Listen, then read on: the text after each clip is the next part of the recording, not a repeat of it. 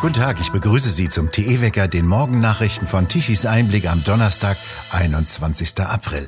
In dieser Woche haben wir für Sie in unserem Ferienwecker eine Reihe von Gesprächen vorbereitet. Heute geht es um einen US-Präsidenten, dessen Sohn und seine dubiosen Geschäfte und um ein Laptop, das plötzlich wieder auftauchte und eine Menge an brisanten Mails enthielt.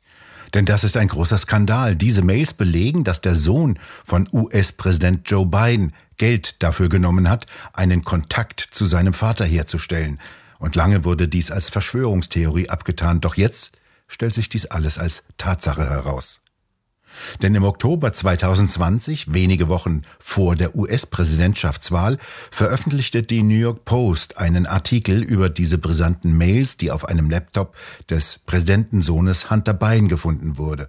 Schon vorher gab es immer wieder Vorwürfe, dass Joe Biden seine Stellung als Vizepräsident zugunsten von Geschäftsbeziehungen seines Sohnes missbraucht hätte.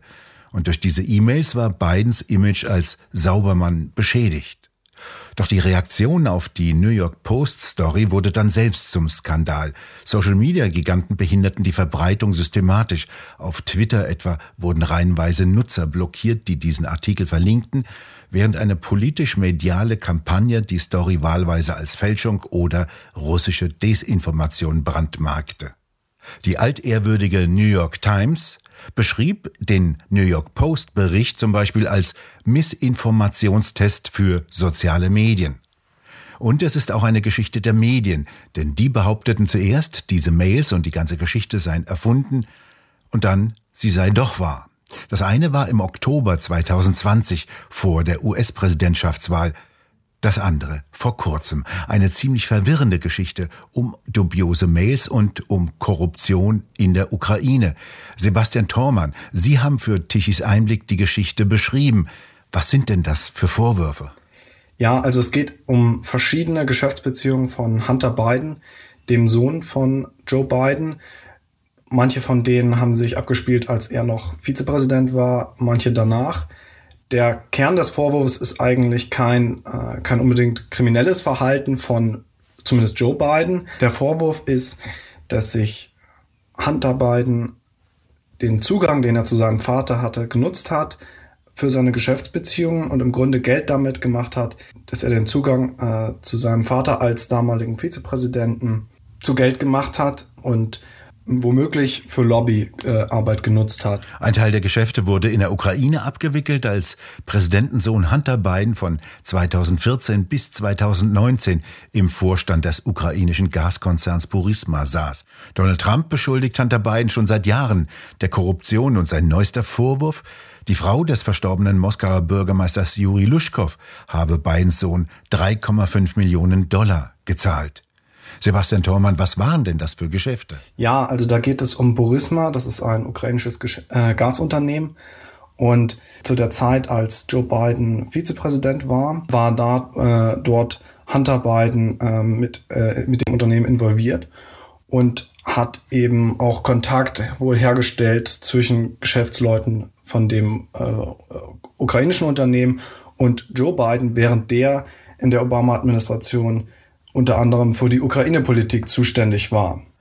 Diese Dokumente zeigen, wie der Präsidentensohn von seinem Familiennamen finanziell profitierte und wie er für die Nähe zum Vater Millionen verlangte. In einer Mail aus dem Jahre 2015 bedankte sich ein ukrainischer Geschäftsmann bei Hunter Biden ausdrücklich für ein Meeting, das der mit seinem Vater Joe Biden in Washington arrangiert hatte. Wie ist denn die ganze Geschichte aufgeflogen und wie kamen denn die E-Mails an die Öffentlichkeit?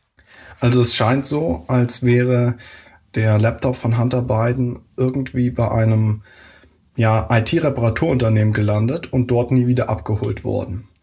Und dann gelangte der, äh, dieser Laptop dann auf Umwegen in die Hand von äh, Journalisten der New York Post und wurde wohl auch an äh, US-Behörden weitergegeben. So erhielt das FBI das Laptop. Doch es war Wahlkampf und die Bundespolizei reagierte monatelang nicht. Donald Trumps Anwalt Rudy Giuliani leitete Hunter Bidens E-Mails an die Presse weiter. Nur die konservative New York Post erwies sich als dankbarer Abnehmer und brachte die Mails. Doch viele andere US-Medien lehnten die Geschichten ab, denn kurz vor den Präsidentschaftswahlen schrieben sie, dass es sich um eine Einmischung russischer Hacker in den US-Wahlkampf handele. Die Veröffentlichungen wurden damals heftig bekämpft. Sebastian Thormann, wer hat denn da wen bekämpft? Ja, also es ist so, dass diesen, diesen Vorwurf, dass da irgendwas nicht richtig war mit Burisma, den gab es schon früher. Aber diese E-Mails, die jetzt auf dem Laptop gefunden wurden, die bestärkten eben einen Verdacht, dass es da zumindest ein gewisses Fehlverhalten gab von Joe Biden.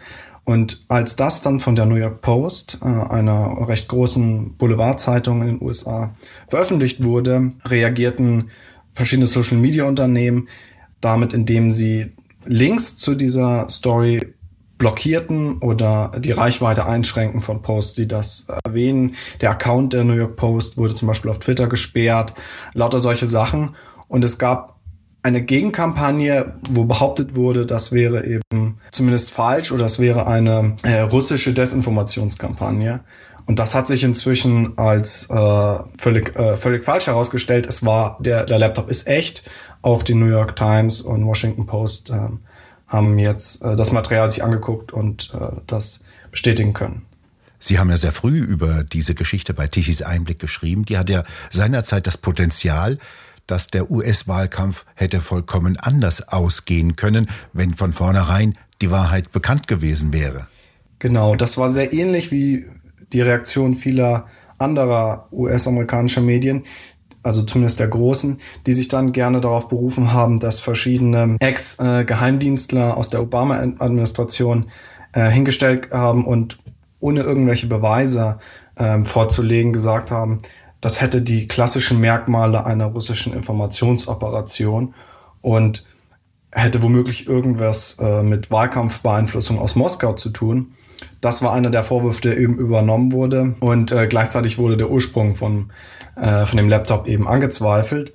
Und so, so äh, mehr oder weniger wurde das auch in den deutschen Medien dann eben äh, transportiert und als Verschwörungstheorie dargestellt meistens. Auf deutscher Seite mit vorne dran war die Süddeutsche Zeitung, die zuerst damals von einer Verschwörung geschrieben hatte. Und jetzt machte sie eine 180 Grad Kehrtwende und bestätigte, die Mails sind echt, das sind keine Erfindungen. Wie kam denn diese Wende in der Berichterstattung zustande? Ja, es liegt im Grunde auch daran, dass die amerikanischen Medien eine 180-Kehrtwende gemacht haben, weil jetzt die New York Times und Washington Post eben selber zugeben, sie haben das Material sich angeschaut und nachdem diese Zeitungen jetzt sagen, es ist echt, können das die deutschen Medien praktisch auch machen. Jetzt sehen sie sich auf einmal ähm, auch in der Rolle, dass sie äh, das eben zugeben müssen, dass da wohl was dran ist. So schnell kann das gehen. Was gestern Verschwörung russischer Hacker war, ist heute die Wahrheit. Sebastian Thurmann, was ist denn da mit den Medien passiert? Ich vermute, der Grund, wieso man jetzt bereit ist, ein bisschen mehr auch äh, kritischer über Biden zu berichten, ändert, äh, hängt eventuell auch damit zusammen, dass jetzt ähm, grundsätzlich in den USA die Meinung auch nicht mehr so euphorisch über, äh, über ihn ist, wie er es noch zu Beginn seiner Präsidentschaft oder gar im Wahlkampf war. Ähm, und er ist jetzt nicht mehr ganz so der Held und da äh, fühlt man sich jetzt vielleicht freier, auch ähm, ja, die unschönen Details von ihm oder von seiner Familie mehr ans Licht zu bringen. Sebastian Thormann, vielen Dank für Ihre Informationen über bemerkenswerte Schwenks, Kehrtwenden und Rollen rückwärts in der Medienlandschaft mit ihren heftigen Auswirkungen auf Präsidentschaftswahlen.